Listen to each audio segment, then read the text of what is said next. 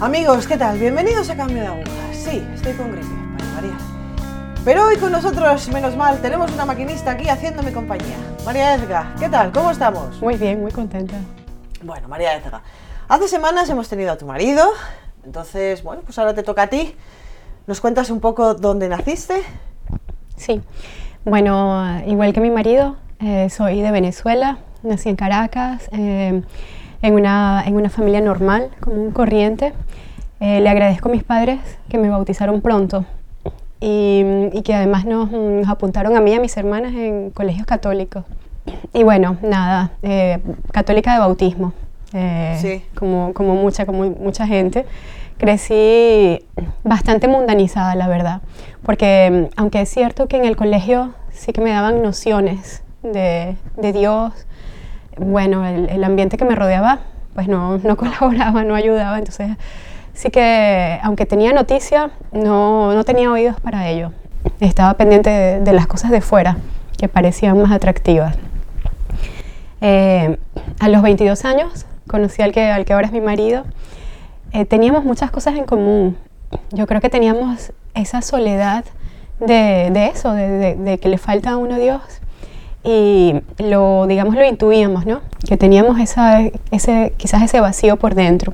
Nos casamos muy pronto, tuvimos eh, nuestra primera hija muy pronto también y, y, el, y, el, peque, el segundo peque vino también rápido.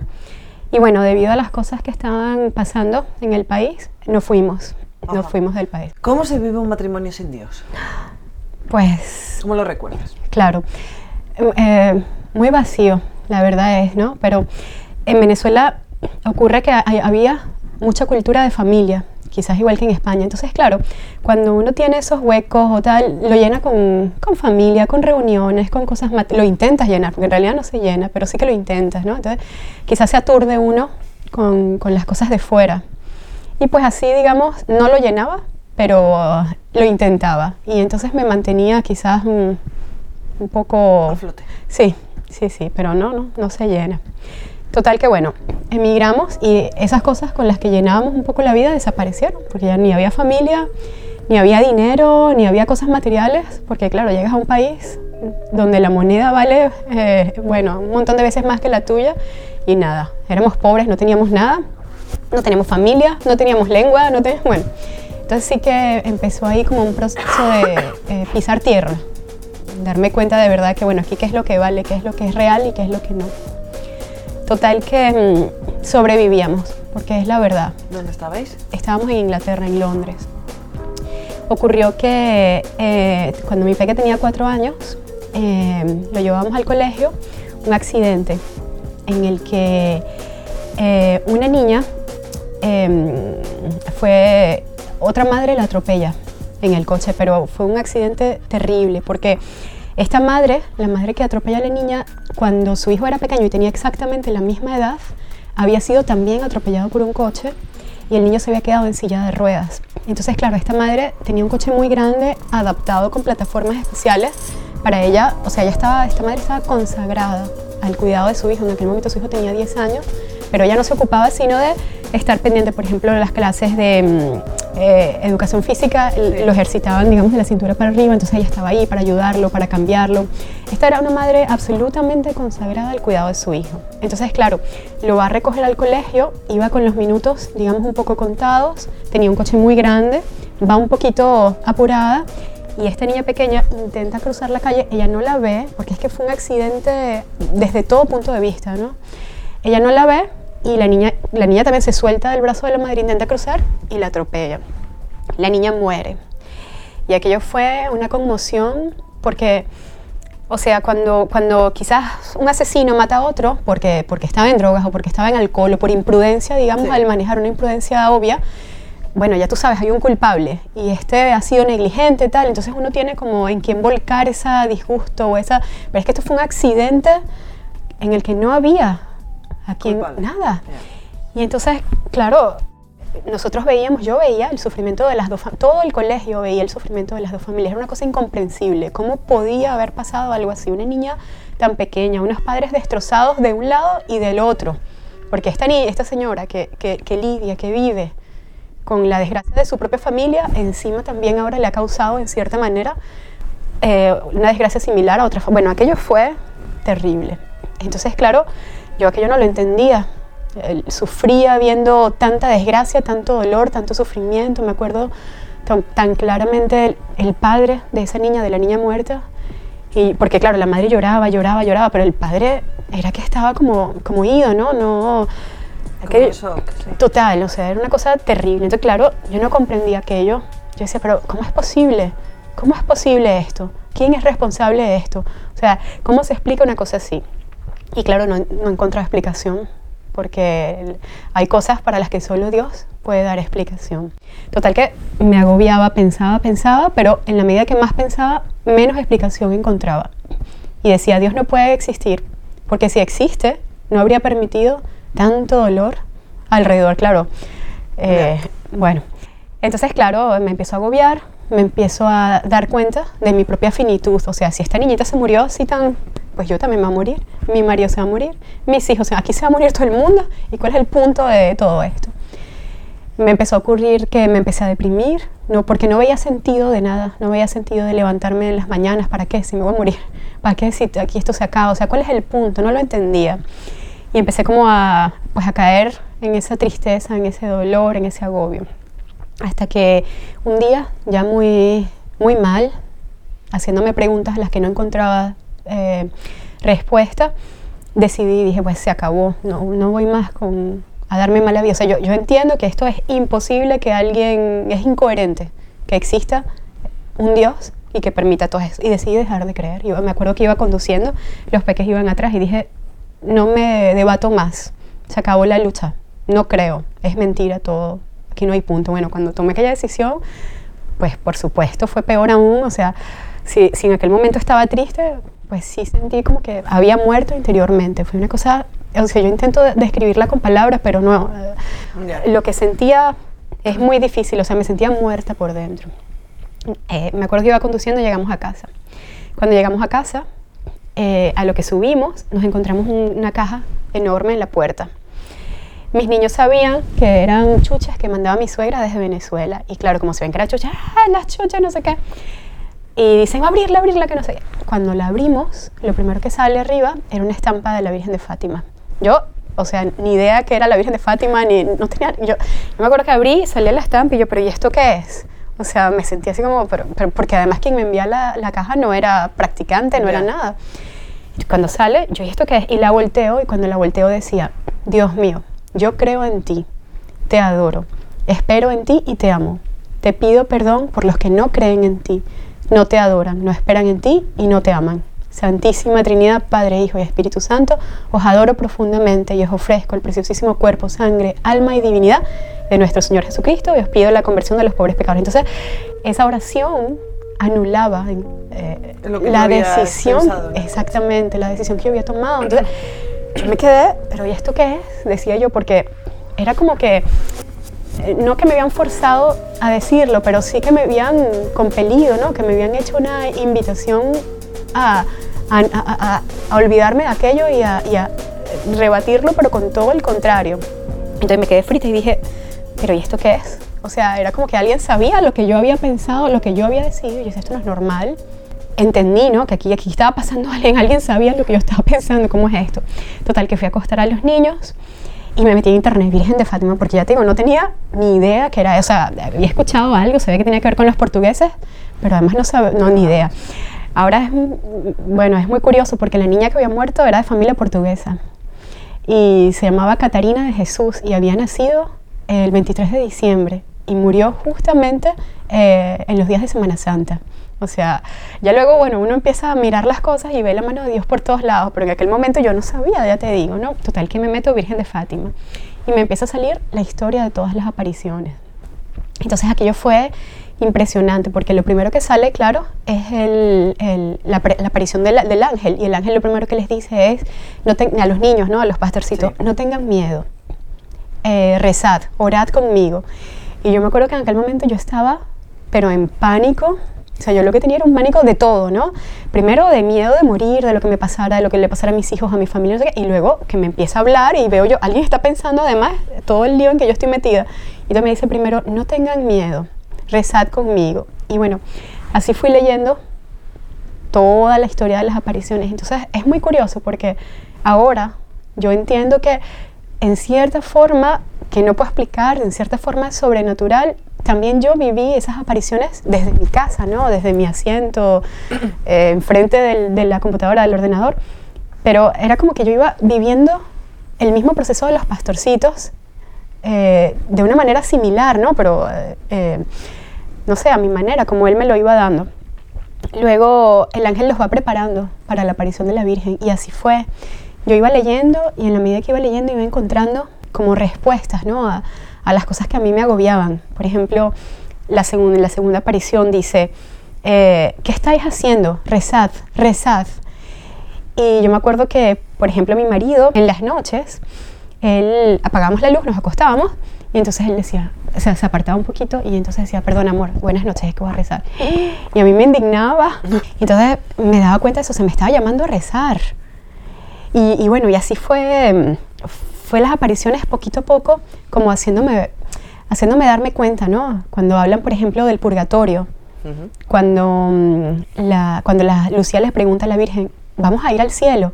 Y él le dice, bueno, sí, pero Francisco tendrá que rezar muchos rosarios. Yo decía, pero ¿cómo tendrá que rezar muchos rosarios? O sea, un niño de nueve años, de pueblo, de hace 100 años, ¿qué pudo haber hecho un niño de pueblo de nueve años para tener que rezar muchos rosarios? claro, yo tenía 30 y sabía que, había llevado claro, que llevaban. Efectivamente, entonces era como que se me empezaba a abrir la, la, realidad, la verdad, quién era, dónde estaba, tan hundida que estaba. Y, y, pues así fue. Al final, después de leer todas las apariciones, todo eh, eh, fue un proceso muy impresionante porque era, ya te digo, como que yo lo estaba viviendo, eh, pero en ese momento, ¿no? Al final, el último mensaje de la Virgen es, eh, tienen que, tienes que cambiar de vida tienes que cambiar de vida. Y yo sabía que, bueno, que era conmigo, que era directamente una invitación que me estaba haciendo a mí. Y bueno, eh, terminé después de leer todo aquello, de, tener ese contacto, ¿no? Porque yo ahora entiendo, yo, yo aquel momento no entendía que era él directamente hablándome, ahora lo sé. Terminé todo ese contacto con una sed, o sea, como con una cosa, pero ya va, o sea, esto no se puede acabar aquí. Entonces, claro, decía, no, no, yo es que, yo es que tengo que, porque claro, descubrí lo que era el purgatorio, vi que existía el infierno, que yo, que yo ni, ni, idea, a mí me, en cierta forma me enseñaron que no, que eso eran cuentos de niño pequeño para asustarte, para qué tal. Y, y, bueno, pues si esto existe, ¿cómo es esto? Yo quiero saber más. Entonces me apunté a un curso de, de teología eh, online, sí. y bueno, pues fue muy bueno porque fue como recibir toda la catequesis desde el principio, ¿no? Desde la doctrina de la iglesia, los sacramentos, la moral. Y claro, me di cuenta, ahí ya con full conciencia de dónde estaba metida, me asusté mucho, porque dije, no, ya, yo es que no tengo, estoy frita, no hay nada que hacer. Y conocí el mensaje de la Divina Misericordia, el mensaje que Jesús le da a, Santa Faustina Kowalska. Y ahí me di cuenta, no, sí, es posible, es posible si nos arrepentimos y si llevamos una vida distinta. Y pues ahí yo creo que realmente empezó el cambio de agujas. ¿Y cómo se manifiesta? ¿Cómo lo notan los que están a tu alrededor? Bueno, muchísimo, de muchísimas maneras. Al principio mi marido no entendía porque, claro, fue una conversión como un poco del día para el otro, un poco violenta, ¿no? Entonces, claro, eh, yo recuerdo que, que, yo le decía, porque, claro, el mensaje de Fátima es rezar el rosario. El rosario era como la solución a todas las cosas, la respuesta para todo. Entonces, claro, yo lo que quería era rezar el rosario, porque en aquel agobio que yo tenía, quería, quería, quería, quería, ¿no? Y yo le decía, a rezar, a rezar. Y él dice, pero, pero tranquilízate, ¿cuál es el, el...? Entonces, claro, al principio cuesta entender, ¿no? Por ejemplo, empezamos a ir los jamás había ido a una misa un Viernes Santo, a una, a una pasión, a la lectura de la pasión un Viernes Santo, ni a una vigilia el sábado para el domingo, empezamos a ir a todas las cosas, aquello era, los niños decían, pero ¿por qué vamos tanto a misa? ¿Qué está pasando aquí? Luego nuestra familia cuando nos venía a visitar también, pero ¿por qué tanto a misa? ¿Pero por qué tanto a misa? ¿Pero cuál es el, sabes? Sigue ocurriendo, eso fue hace 10 años, ¿no? Y aún hoy, pues nada, somos los raros, los, porque cambia la vida, Cristina, en todo sentido.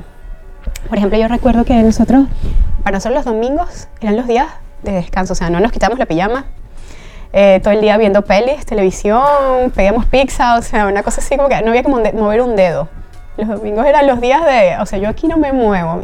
Y pues cambia, cambia. Los domingos ahora son al contrario, de, de, más ilusión. Nos ponemos los mejores trajes para ir a ver al Señor en la misa, cocinamos la mejor, lo mejor que podamos, nos reunimos todos como familia, intentamos cocinar cosas lindas, especiales, ricas, ponerla, por ejemplo, nosotros, mira, llegábamos hasta el extremo de comer en platos plásticos los domingos para no tener que lavar. O sea, imagínate la, la flojera que teníamos, o sea, una pereza increíble, pues no.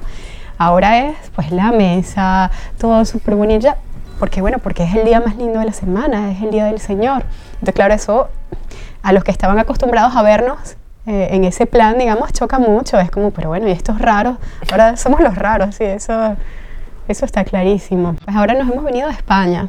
Estamos en España y venimos con mucha ilusión, porque sabemos que España es una tierra muy querida por el Señor y por la Virgen.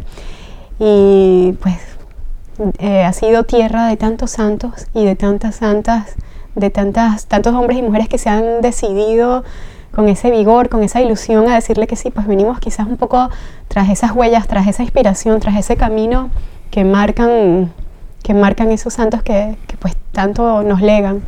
Luego entendemos también, siendo venezolanos y deseando volver a nuestra, a nuestra patria lo más pronto posible, que mucho hemos de aprender de lo que es nuestra madre patria, ¿no? del, del, del legado que nos han dejado.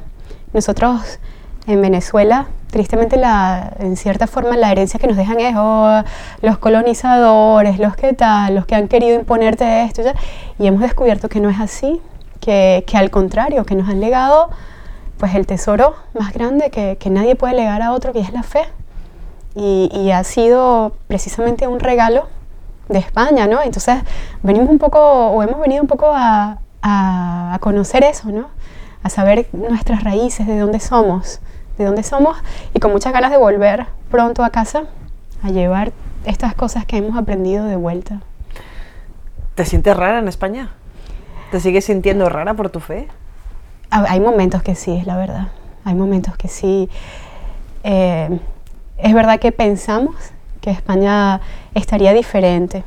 Eh, nos, hemos nos hemos encontrado una España distinta a la que habíamos idealizado. La verdad es que habíamos desde los libros, ¿no? Eh, visto y leído tantas cosas, entonces, claro, la realidad es la realidad. La realidad es la que toca, no la que uno quiere. Entonces sí que ha sido un poco, un poco shock, pero no, estamos contentos porque también es ver, sigue habiendo, y lo seguimos viendo, igual santos tan buenos y tan fieles como los que ha habido en otras épocas.